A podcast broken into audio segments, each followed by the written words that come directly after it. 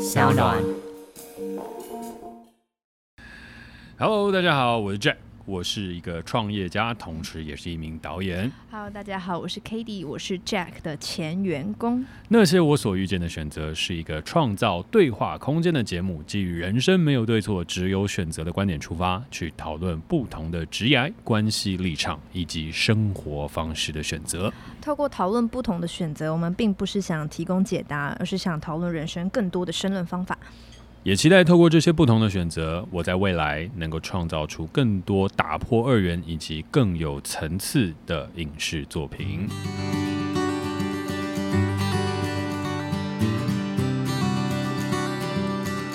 好，那我们今天要讨论的选择是：小孩才做选择，商业艺术我都要？问号，商业与艺术到底是相辅相成还是相互鄙视呢？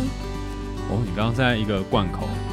贯口是什么？就是相声里面有一个很重要的声音，就是贯口。欸、你都你都会一些很高级的用语，哎，我听不懂。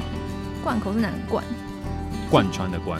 哦，贯口。对，口。什么意思啊？就是一瞬间，就是一个一个。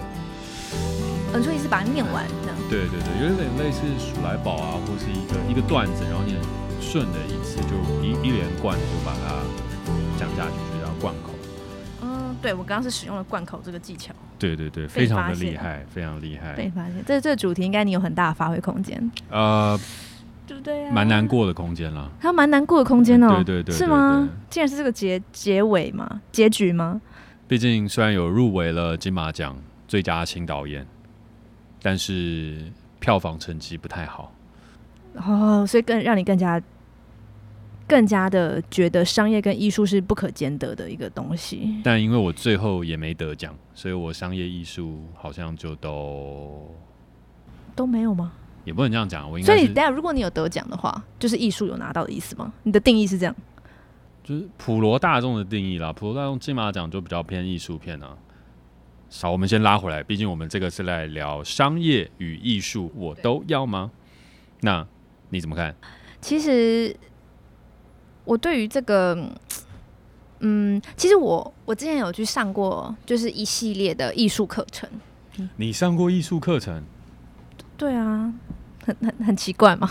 呃，但比较它比较像它比较像艺术哲学。就比如说，我们一集就是不是一集啦，一堂课可能三个小时会讨论，比如说艺术级文本，就是这个是那个你上过这么哈扣的？哎，他是谁啊？那个叫什么？罗兰巴特写的艺术级文本，然后然后老老老师就解释这个文本的意思，这样。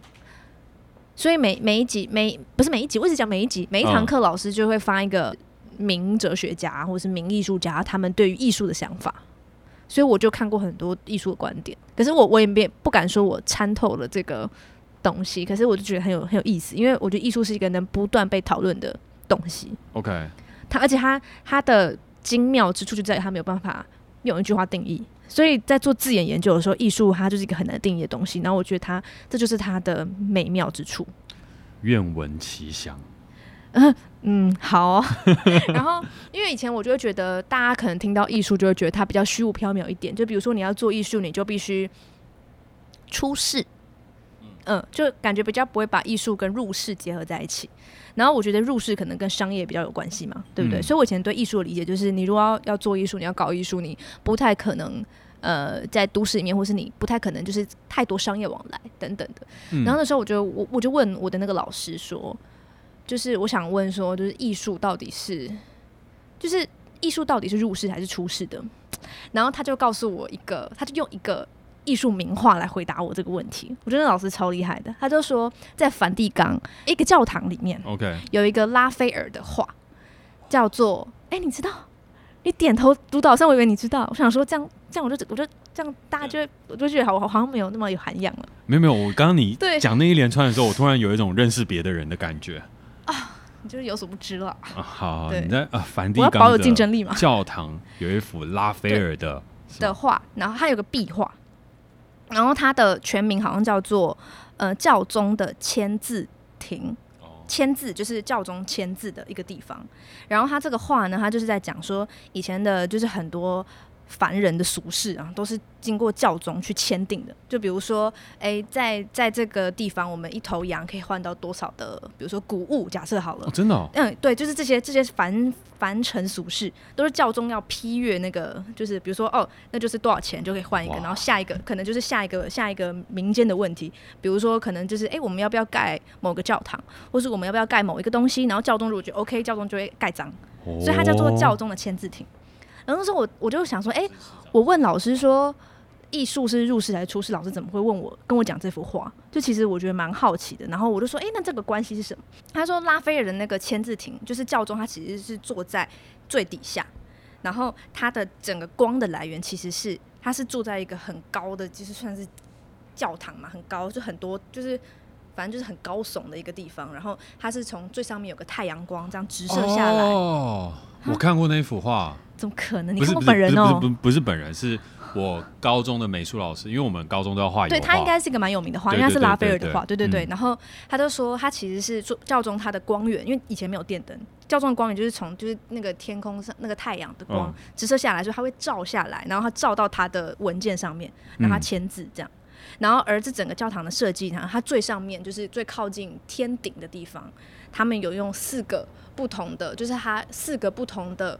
小壁画围绕在那个天顶，然后这四个东西是当时他们认为最四大重要的知识，分别是哲学、神学、诗歌跟法律。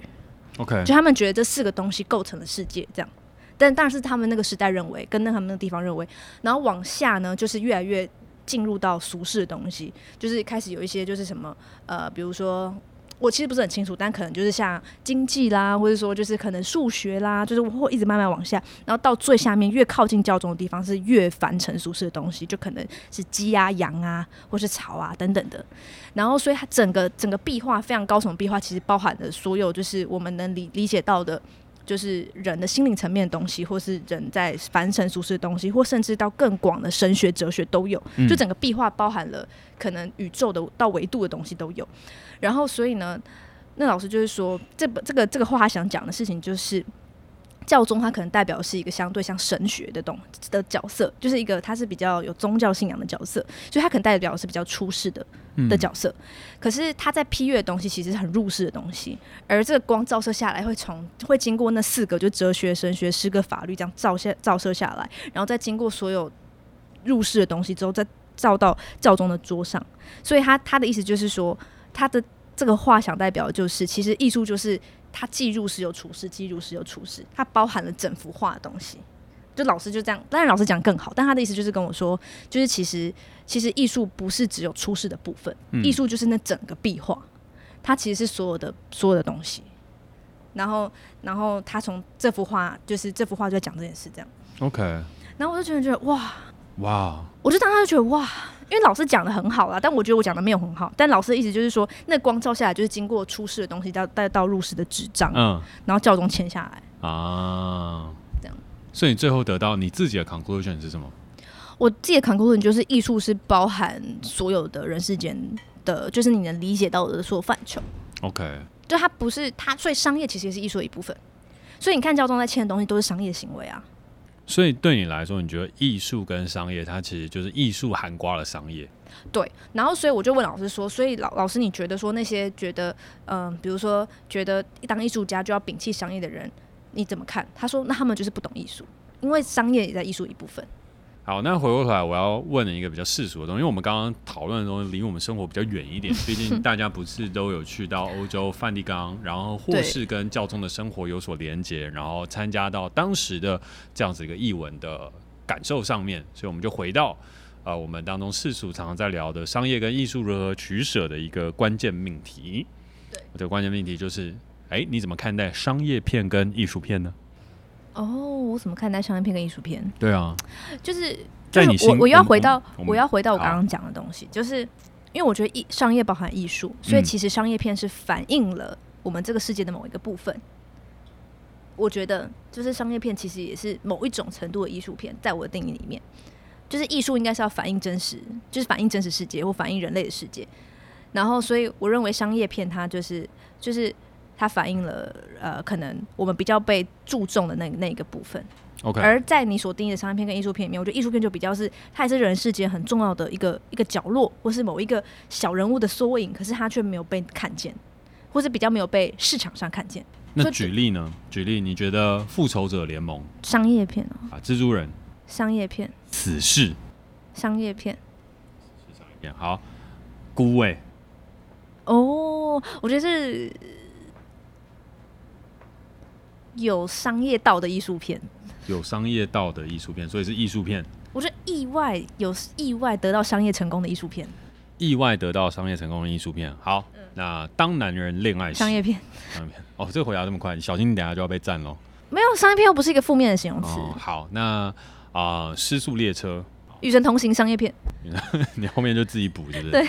好，那再接下来啊，呃，蔡明亮导演的《你的脸》，我没看过，但艺术片，因为是蔡明亮拍的，所以就直接归类到艺术片了。但感觉很艺术片。OK，好，那 Minari 梦想之地，今年也是奥斯卡，艺术片很好看，超好看。Nomadland 游牧人生艺术片，艺术片，所以我突然想到一个，都是艺术片。OK 哈，一一一一，我觉得是艺术片，艺术片。但是我知道他有商业，他应该是蛮商业成功的。但我觉得，我真的觉得他是艺术片。杨德昌拍的片，你说他是商业片的话，我觉得应该也会引起一阵小小的讨论啦。对，不会说。但是他很有名啊，他超级有名的。他他被他被誉为二十世纪最伟大的电影，哎，有这个称号。对对对，所以我想说，他有这样的，他还有这样子的美誉，可能代表某一种。其实通常有这样美誉的片子都不会，都比较不会被当做商业片了。那我再问一个，换我问你啊，《圣人大道》。圣人大道商业片啊、哦，是的，嗯，商业片，它商业片、啊，嗯，那问完了，我问。我就只是想问这个哦，好，其实我刚刚本来想问你，在你心中，《圣人大道》商业片还是艺术？我觉得他偏艺术片哎，为什么？就它的就很小众，就他对他题材不是很对啊，想哭。好，那其实回过头来，在商业跟艺术之间，就是当然这个命题我们后面可以再讨论更多。嗯嗯，当然，就从我这边自己的专业出发，什么是商业片，什么是艺术片呢？嗯、在你一开始制作的时候就已经决定好了。所谓的事情是在制作的过程当中决定好事情，是我们在最一开始的时候就知道，我这个片子是要去赚钱，还是想要去抒发个人的作者意志。举凡是抒发个人作者意志，就是非常。Purely 就是只是讲自己故事的，我们通常都会把它归类在一开始归类都会在艺术片当中。那另外一个，当然你我们也会说，诶，每一个故事都有想要讲自己的东西啊，那不是每一个片子都是艺术片吗？没有。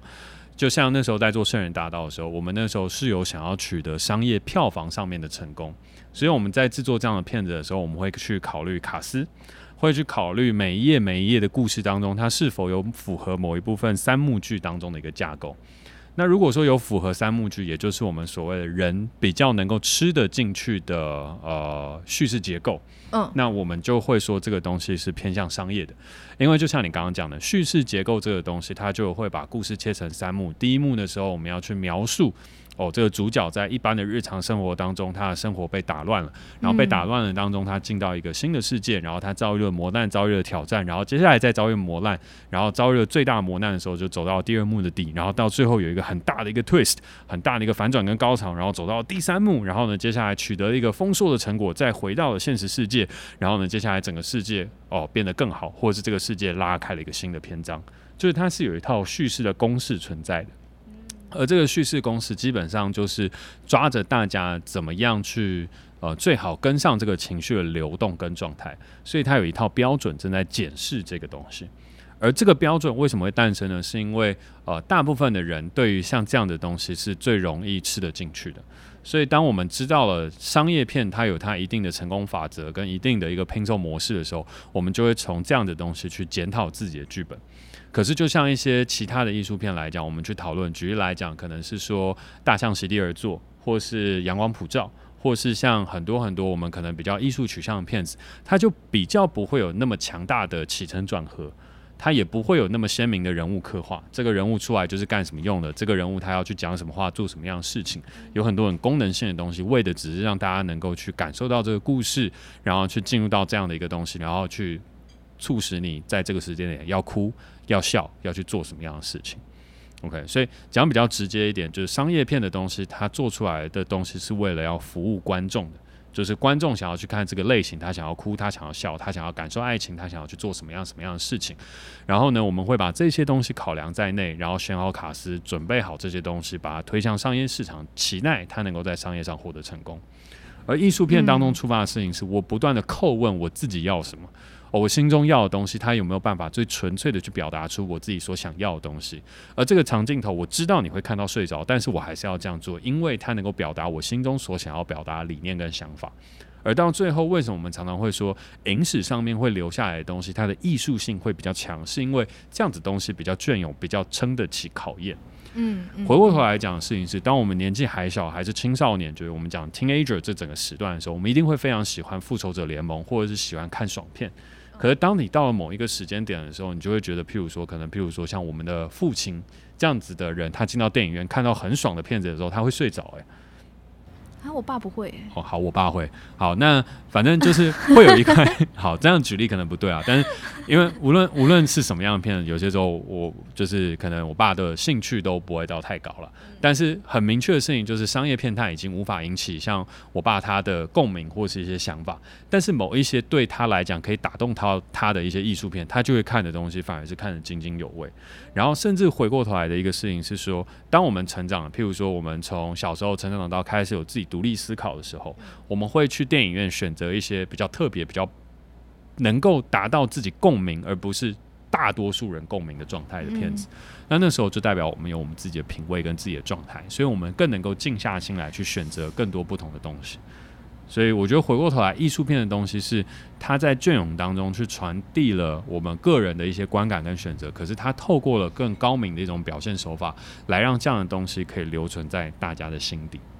可是你这样一讲的意思是指，可能还没有成熟的人会喜欢看商业片，你的意思是这样吗？应该是说，商业片是一个大多数人都可以接受的选择，但是当我们发展出了自己的品味的时候，其实商业片就不太不一定见得会是呃全然的符合你的观影品味跟你的需求，就是因为商业片它简单，它好吸收，它是一个文化传递的工具，也是一个赚钱的方式。所以并没有，并没有说商业片就不好哦，只是说在做这些过程当中，你要有商业片喂养出足够的观众技术，你也才会有艺术片的市场嘛。就有点类似，你依旧会是需要有一个入门观影的东西。那你入门观影完了之后，你就可以更进阶的去欣赏更多不同的作品。所以就像你一开始可能举例而举例而言，你一开始进到电影院的时候，你可能先看到蔡明亮导演的作品，你可能就不小心睡着了。那但是你可能在看到譬如说呃。呃，复仇者联盟的时候，你就说哦，原来电影是这样，我蛮喜欢电影的啊。然后接下来再从复仇者联盟看到了可能呃小劳勃道尼客串的五星主厨特快车，就是钢铁人导演他所导的片子，然后也是小劳勃道尼当中的客串的。然后看五星主厨特快车的时候，你就觉得诶，这样片子好像也还不错哦。原来这样小品是长这样子，然后就开始接触，譬如说什么幸福绿皮书啊，幸福绿皮书是艺术片啊。幸福绿皮书，就我的认知而言，它还是算是商业片，但是它是由独立片场所出品的。嗯、对，就是其实在美国，在商业片跟片场电影当中，它会有一个更明确的分野。我觉得那个还可以划归到另外的一集再去做讨论。好，但是我这边我自己举个例子来说明好了，就是我在短期之内同时看了两部截然不同的电影，嗯，一部是《当男人恋爱时》，一部是《Minari 梦想之地》。就这两部电影，我几乎是间隔两天看的。然后我觉得摆到这一题来讨论，我觉得是蛮刚好的。嗯。但是我也没有想要论论战。就是首先，我觉得两个电影都在各自的领域上面取得了成功。但是我自己真的很喜欢很喜欢《梦想之地》，是因为《Minari》这部电影是我近期近三年内进到戏院看到一直一直就是到最后落泪的电影。虽然有很多人问我说：“你到底为什么要哭？”可是我就是说没有办法，我到最后我真的就被每一个角色的真实性给说服了。然后这是我这个年纪想看的电影。那当男人恋爱时呢？第一个我挺国片，第二个事情是我觉得呃里面邱泽演的非常非常非常的精彩，我觉得帅到炸。但是我觉得就是在年纪的不同的时候，你对电影的需求就不同了。那我的论述的事情就是没有好坏，但是它会有取向的不同。就是像你看了很多商业片的时候，就譬如说像《男人恋爱时》的可能片头十分钟，我就大概知道整部片会演什么。然后在什么时候该哭，什么时候下音乐的时候，我大部分就知道哦，这个时间点下。然后我会觉得，呃，殷正豪导演拍的真好，他在每一个时间点都抓准位置去做该做的事情。然后呢，旁边的人也都哭了，然后所有人出去的时候也都会觉得，哇，这是一个很好哭的一部电影。所以我觉得那是成功的。可是回过头来，对我来讲，他就比较没有办法去完整我的观影的享受，嗯，就会是变成是说，如果我都猜到了，然后在演员的表演上，我也可能可以预测他会怎么样去演，然后我比较难去完全投入的时候，就会有些问题。但这也的确是电影人常会出现一个问题，就是你看了太多电影，再加上你自己是拍电影的，所以当你遇到了有一个公式存在的状态下的时候，你就会不断的去推导，就失去了那种观影的乐趣，所以我们口味就会吃的比较重。所以口味吃的比较重的时候，我们就吃到了像《梦想之地》、像《游牧人生》这样子的电影。所以对于很多人来讲，你可能是哦看艺术片，你会觉得哦这样你的人生是吃这种很云淡风轻的电影，很很很风雅的电影。但是其实不是，那个味道很重，那个对我来讲是口味很重的电影，因为完全猜不到的事情是他接下来会怎么演。对。然后他的人物的表情怎么会这么样的这么样的令人动容？你知道吗？嗯就是我完全没有办法有一刻脱离在电影的环境中，所以《Minari 梦想之地》演到最后的时候，我真的是极其震撼。它是一个非常简单的故事，可是每一个寓意、每一个画面、每一个东西，光是有一个风吹过压低的草的时候，你都可以感觉到它在作者眼中和在你心中的感受。嗯，呃，举一个更简单的例子哈，嗯，《游牧人生》它里面有一个很重要的段落，它其实是把真实的人放进到电影里面去拍，它是导演跟演员加上这一群游牧的人一起共创出的一部电影。嗯，这个女主角跟着这一群人一起去生活，然后导演用一个纪录片的手法去拍摄下来了之后，就针对那些人拍摄下来之后，混杂了各个不一样演员的表演，然后做出了这部电影。所以你在那个当下当中，你会有一种被混淆的感觉。这个就是艺术手法，这个就是表演手法，这个就是表现手法。然后这些东西出现的时候，你在电影电影院里面搭着那个音乐，你会你会有一种。如果我再也看不到类似像这样的片子，就是我今年还可以再看到这样的片子的妈的那种感受？所以那个对我来讲是口味很重。可是譬如说，像有些时候我中午也会看一些爽片啊，看一些片子，就是去看一些我可能不需要投入我百分之百精神去欣赏，然后我看过我也会觉得开心，可是不会有呃全力去感到共鸣的一个状态。嗯，所以对我来讲，商业片跟艺术片。他一定要做选择，但是不是孰优孰劣，而是是说，当我们进入了这个门槛的时候，你一定要先有商业的市场去呃保留这个主流文化的状态，然后再进而到了艺术的市场当中之后，有一些人会看得懂跟喜欢一些特别和特殊性，然后更可以隽永保持下来的片子。嗯，所以这是。我心中的一个商业跟商业片跟艺术片当中的一个小小分野，然后可能从当男人恋爱时一个很成功的商业片，跟呃 Minari 一个我心中很成功的一个偏艺术片的这样一个片子去做一个比较的一个一个一个见解。嗯，但我觉得你刚刚提出一个我没有想过的问题，就是商业片它存在的目的是它必须提供给可能刚开始观影的人，它有一个比较好吸收的管道。因为可能我看电影看很久，我都会觉得怎么会拍这种东西啊？然后怎么会觉得这东西好看呢、啊？这样之类的。可是我没有可能没有想过，有些人可能没有看过电影，没有看，就可能是小朋友啊，第一次看电影，或是青少年第一次看电影，他们需要的是比较好吸收的东西。嗯、这是我没有想过商业片的存在的那个那个啦，就是那个目的。然后我觉得它是一个，就是你这样讲，我会觉得说，那这样商业片可能比较像 Level One。然后其他的艺术片就是比较 level two、level three，然后一直往往上往上，然后呃开始懂得观影之后，你才有办法去看艺术片这样。好，我再我再延伸解释一个，延伸解释的话，我觉得他会用到呃两个我在聊商业跟艺术的时候，他常常会去使用到的词语，呃，一个是下里巴人，一个是阳春白雪。哦，嗯，我忘记是在什么时候提到这样子的一个论调，但是我。记忆当中应该是我国文老师跟我说的。国文老师那时候就跟我说，有一些音乐就是属于下里巴人也能够欣赏的，但有一些音乐就是阳春白雪，曲高和寡。那你说阳春白雪比较高级，下里巴人的就比较低级嘛？但不一定，因为可能听得懂的人只有一个。阳春白雪的音乐，可是下里巴人的这些音乐会在市场当中不断的流传跟传唱，那他的东西就不是大家所需要的吗？那形成了一个流行文化，这样就不好了吗？所以回过头来，其实商业跟艺术，我们也会衍生到一个事情，就是主流跟非主流，流行跟我们所谓的艺术，它之间的分野到底会长什么样子？还有到底我们该怎么看待它？可是回过头来的事情就是。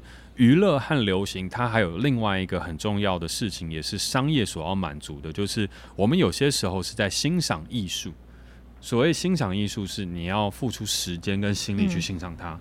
可是我们平常工作就很劳累了，我们平常就很没有办法空出这个心力去 appreciate 一个很棒的东西出现，你没有办法去欣赏和很感激这样的一个一个一个一个一件作品。嗯，回过头来，你需要的事情是娱乐 （entertainment）。所以，当这个东西出来的时候，你会有一种被疗愈和被放松的感觉。可是我没有啊。可是我看艺术片的时候就会有啊。没有，我就只是觉得说，你如果把，因为我觉得电影是电影是一个开拓视野的方法。就当你走进电影院的时候，你应该不会只是觉得。有可能放松是一种，但是我觉得一定会有一种开拓视野的感觉吧。就是我进电影院不不是为了放松啊，就是的确我是放松，你在欣欣赏不同的价值观。但是但是我会觉得说，我进电影就是要开拓不同的视野。但如果我进电影，我就只是看到一模一样，就是我知道我会看到什么东西，我就不会想进去。哦，我觉得我先分享一下，电影它是一个很特别的媒介。就是当你进去看电影的时候，它是一个重重的关卡。首先，这个电影的关卡是你要先去呃面对很多的竞争，你要去游乐园玩，你要去做什么样的事情或等等的。好，你先选择的是说我今天要去看电影，作为一个娱乐消遣。然后作为一个娱乐消遣之后呢，你会看了很多预告片，你会去或是跟朋友在电影院门口当中去做选择，就是说，哎，我今天到底要看什么片？然后到最后刷卡买票进去，然后进去了之后呢，你要确定自己被关起来的那两个小时是得到愉悦的。所以，我们所有人都会知道，驱使人进到电影院是非常非常困难的事情。所以，如果你今天要得到票房的成功，电影必须要带有一个价值，就是。他一定要能够呼朋引伴，男朋友拉女朋友，女朋友拉男朋友，然后形成一个共同的话题之后，他才有办法变成一个具有商业价值的电影。OK，好，所以这个就是出发点不同。你带着欣赏的角度进到戏院看电影，但是其实电影当中有一块很大的本质是提供社交和共通话题以及聊天的一个场域和空间。它其实是男女朋友去约会的，大部分的电影卖的是这个。所以商业片的电影和其实绝大部分人都跟你想的不一样。电影不是进去电影院去欣赏艺术作品、欣赏一部电影，而是我今天跟男女朋友去约会，跟国中的好朋友考完了期末考之后呢，冲进电影院里面看一部爽片。哦耶！就如同我当初国中还没有立志当导演，国二的那一年《头文字 D》上映的时候，我们所有人都到电影院去看周杰伦在秋名山上甩尾，就这么肤浅。所以你的意思是说，大家也不会比较不会认真看，因为我觉得如果是跟男女朋友进去看，的确就不会认真看，因为大家就在摸摸来摸去，呃，然后就偶尔看一下，偶尔看一下。因为如果我跟你讲，如果我真的，我觉得这样也是有点过火。我，我如果真的是要跟就是男朋友一起去看的话，我就会打，我就绝对不会选艺术片，我就选商业片，因为我就不会认真看，就只是想要找一个暗暗的空间，然后摸，就是。我是觉得你这个价值观蛮来暗蛮偏颇。我年哎、欸，以前以前就电影院就是偷约会的的地方啊，因为又不能很常出去，那我就会选商业片。但我会觉得，我现在回想觉得很不尊重电影。但如果你你有提出这个观点，我会觉得哦，难道真的有一些电影是就是你是抱持着可能大家不一定会欣赏，大家就是不是不一定欣赏，而是就是大家欣赏，然后一起出来聊天，很好去聊。当我今天找就是另外一半，或者我今天找一群朋友进去看出来的时候，嗯、我们也是会去讨论这个片子。所以，我们可能如果在一个比较 chill、比较轻松的状态下，我们就比较不会去讨论那些艺术片或者是一些相对应的东西。但会随着年龄的增长而有所不同。所以，每一个区间会有每一个自己的对象。那可能你的呃周遭的朋友都比较风雅一些，品味比较高一些，所以你们就会共同去欣赏类似像这样子的片子。可是对于有很多人来讲，他们只是放松和去谈恋爱的，所以他们可能就想要去看一些爱情的商业片，去看一些惊悚片，想要被吓，然后吓完了之后一起去吃个宵夜，然后一起去享受这样的一个一个一个一个 vibe，一个流动的那种感觉。可是可是我觉得好商业片，如果说是恐怖片，通常都是商业片，对不对？恐怖片通常都是商业片，因为它就是为了要享受到类型片那个被惊吓的感觉。那我觉得 OK，因为恐怖片真的都很可怕。就如果我今天就是想要进去被吓，嗯、我觉得恐怖片都是算很成功。那如果我想进去笑，我觉得很多喜剧片也都蛮成功，就是我真的觉得很好笑。Yeah，对。但是如果是哭的片，我就会觉得你没血没泪。不是不是，我就会觉得当男人恋爱时到底有什么好哭的？就是我觉得悲伤的商业片是比较容易被人家骂烂片，但是我觉得喜剧片，呃，那个叫什么？恐怖片，它就是成功的上，他我觉得他就是能，我能理解你刚刚说，就是你是进去满足某一种情绪的。可是我会觉得说，如果社会大众会因为这样子的东西而哭，那那他们也太就是太低估了人的人身为一个人的立体性。哇，你懂我意思吗？那我们台湾人都很不立体。不是，我就觉得就是就是，我就觉得不行这样啊。哦，好，因为我身为一个电影人，还是有一点小小的包袱。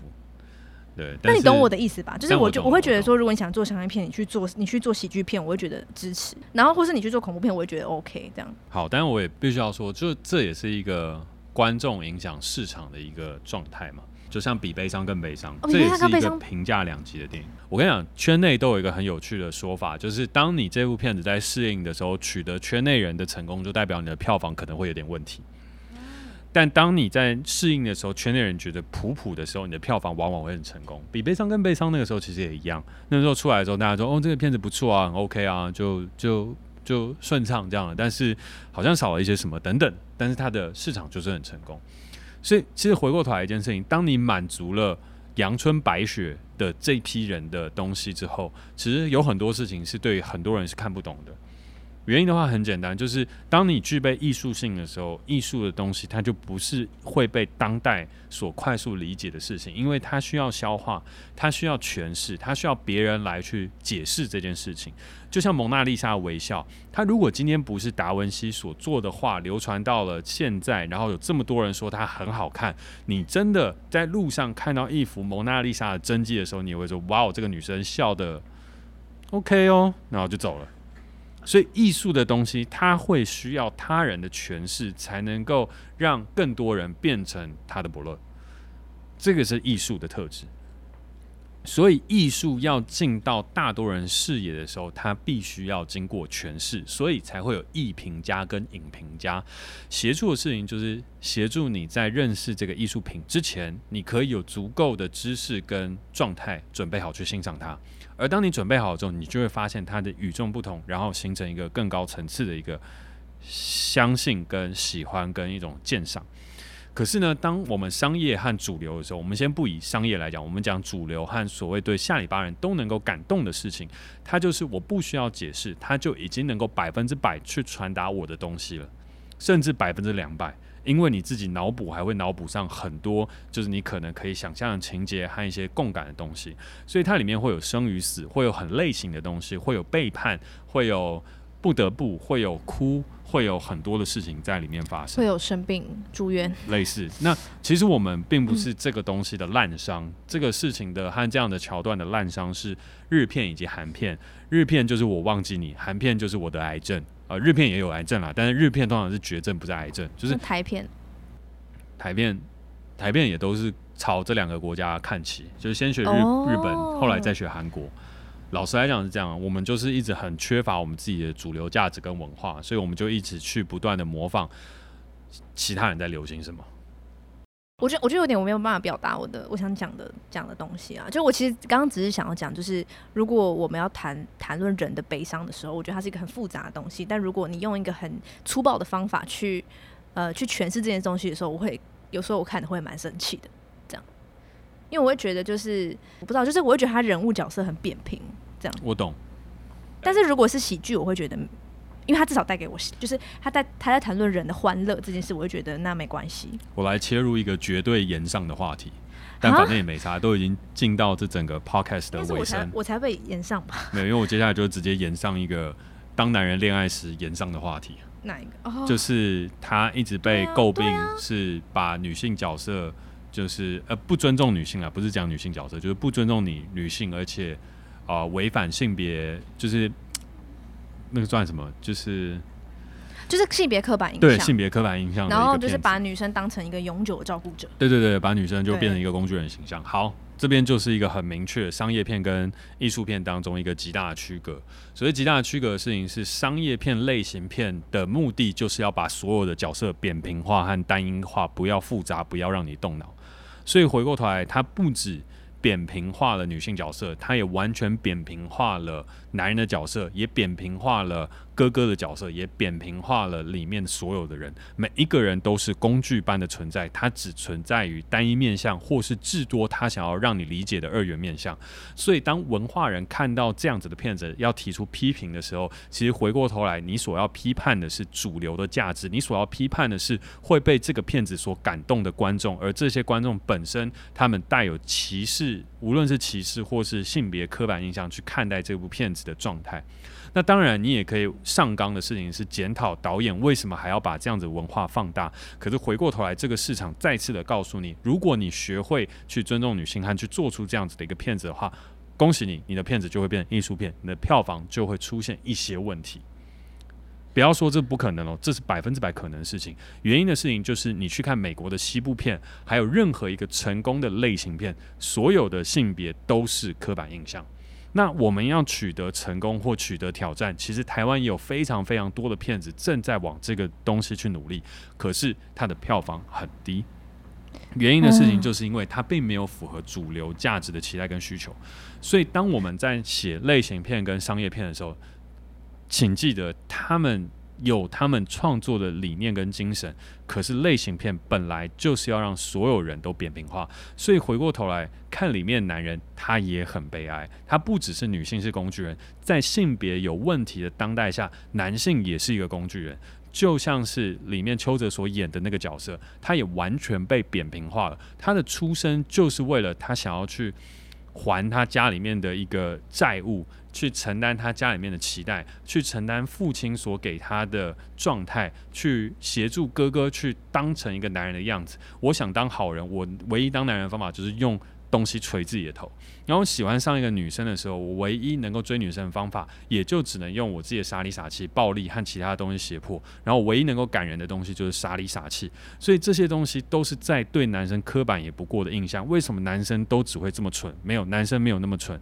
回过头来，这个事情的话，就是你看所有当中的成功的电影，男人都一定要痴情牺牲自己当个笨蛋，比悲伤更悲伤也是痴情牺牲自己当个笨蛋，你就以为女生不知道，所以男人也是被刻板化的事情啊。所以就是性别刻板这个东西，在类型片所有人都被刻板，男生女生、爸爸哥哥弟弟全部都没有不对。原因的事情是因为我们今天进到。电影院要去看一个东西的时候，它是一个抒发，它不是一个教育。有很多时候，我们都太过赋予了某一个类似艺术的东西的教育性质，但是那是某一个人在抒发，大家也都在抒发一个共同的宣泄，所以它里面要看的事情是。有很多男生是像这样子的人，然后得不到这样的爱情，所以我进去里面哭一哭。女生也有很多是类似像这样的人，我得不到了类似爱情，或我期待这样的东西，我进去里面哭一哭。但是我真的人是像这样吗？或者是我真的要做这样选择吗？不一定。可是那就是我对于现实生活环境逃避的一个寄托。所以它是逃避的寄托跟逃避的依托，和类型片它就是扁平化，这不是现实，这不是事实，就像你最一开始说的一样。我知道了，我知道为什么我们的观点不一样，因为我觉得电影有教育意义，但你觉得没有？电影没有教育意义。可是如果就是一个八岁的女生进去看，然后就学那个方式呢？好，这个东西就跟我们未来如果聊到有一题，就是你玩暴力电玩，这个人会不会变暴力？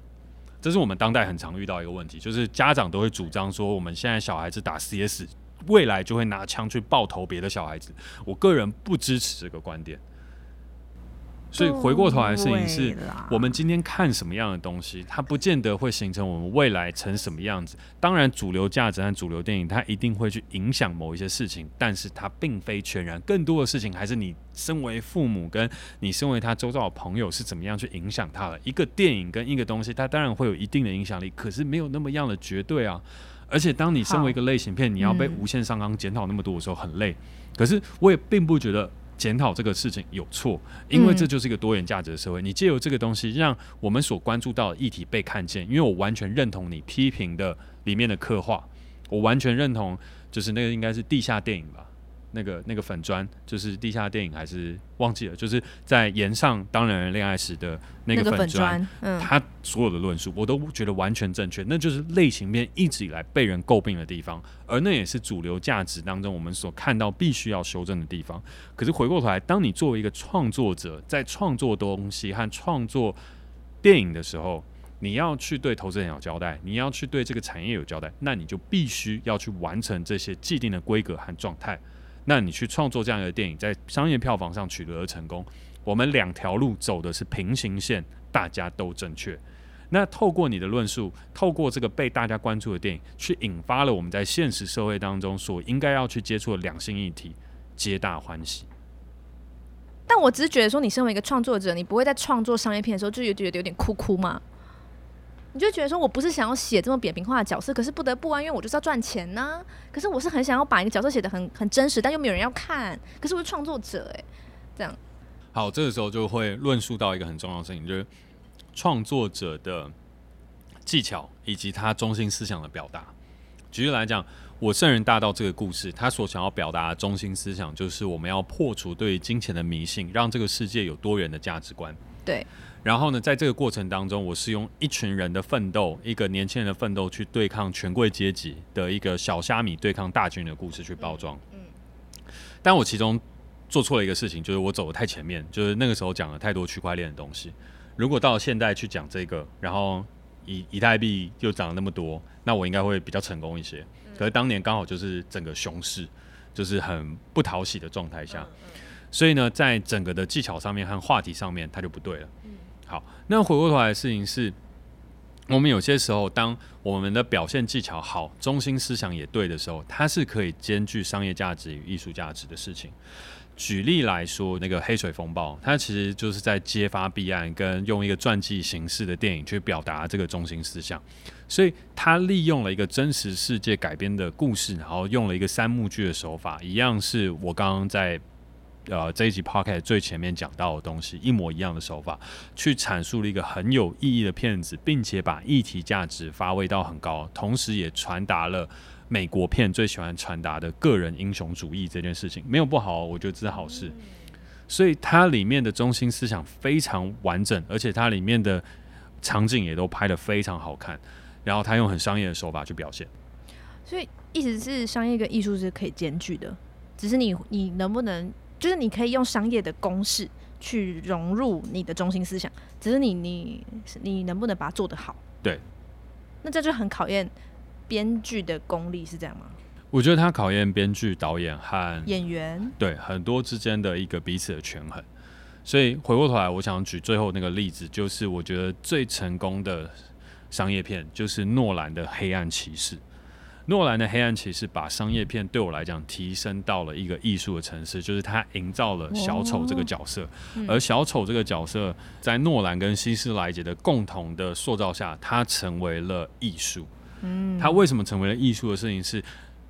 黑暗骑士百分之百是一个商业片，它取得了商业的成功，它也完全是商业的公司，它里面有爆破、有打斗、有所有商业必备的元素，然后激励人心，所有东西都完美。它唯一翻转了一点点商业的东西，就是英雄的阿基里斯腱，就是。诺兰是第一个让英雄这样的类型片出现了绝对弱点和把它人性化的一个一个导演，所以之后的英雄片常常就会让英雄出现弱点。钢铁人也是，呃，复仇者联盟几乎很多很多东西都是。但是直到复仇者联盟后期，在雷神索尔的那段时间当中，开始了就是雷神三的时候，我就想要让它变得只是搞笑而已，因为呃英雄弱点太多，大家又会觉得疲乏跟乏味了。好，回过头来。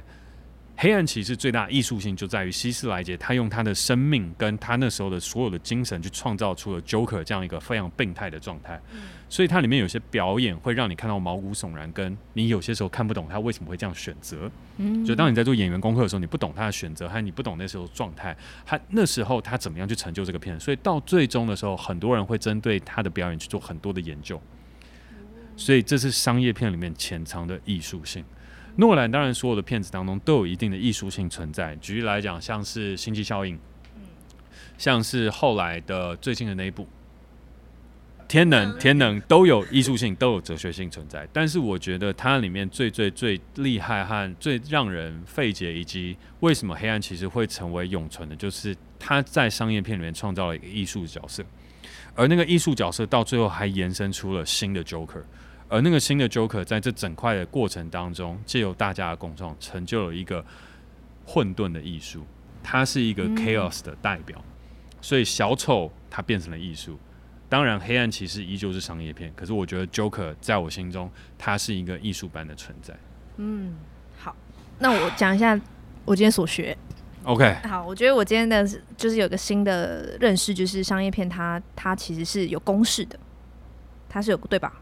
它是有公式的，所以你能透过学习，或者说把把剧情塞入公式里面，然后制造出一个商业片。而商业片其实它存在有一大部分是为了情绪的服务，以及是为了满足可能出街的观影者的需求。我觉得不能讲出街，就。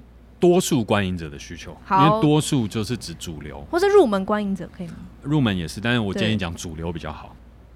好哦，主流。你是非主流啊？我觉得我还蛮主流的。你听林俊杰吗？小时候会听一下。所以嘛，这就那你现在听什么？听林俊杰啊。哦，好好好。因为 林俊杰很好听，对，但是就是主流啊，这是主流，你不会说这是这是对啊。但他的确也是蛮适合入门的人去听的一些比较能懂的音乐啊，都你都你懂我意思吗？好了，我只是没有想过，就是他可能是 for 入门这件事情。我以前只知道他是 for 主流，但我没有想过 for 入门。然后我觉得这是一个蛮蛮让我觉得它的意义性的一个地方，就是我没有想过商业片它有这样子的目的。我因为我自己我以前只以为它是服务主流，可是你刚刚有提到它有其他别的功能，这样。嗯尤其是入门这一块是我没有想过的，没错。然后我我也觉得它蛮重要的，就是我没有想过观影其实也有分入门以及进阶，或者说入门或是更深度，我没有想过这件事情这样。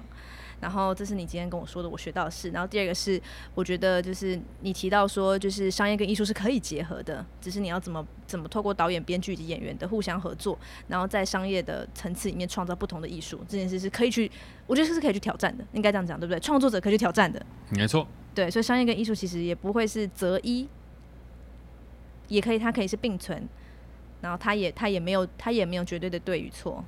它可以是并存，但是纯走商业比较容易，纯走艺术也比较容易。你要在商业跟艺术一起取得成功，那是非常困难的事情，但可以努力，可以去对，就是值得创作者去挑战。嗯嗯，好，这是我今天学到的两件事。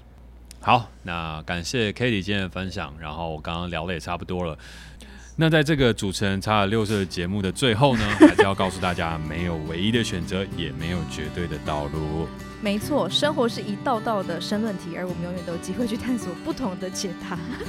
我是 Jack，我是 Katie。如果你喜欢我们的节目的话，欢迎在 SoundOn 上面订阅我们哦。有任何想跟我们说的话，也欢迎在 Apple Podcast 给我们评分加留言，或是透过底下的链接私讯给我们哦。我们下次见，拜拜。拜拜。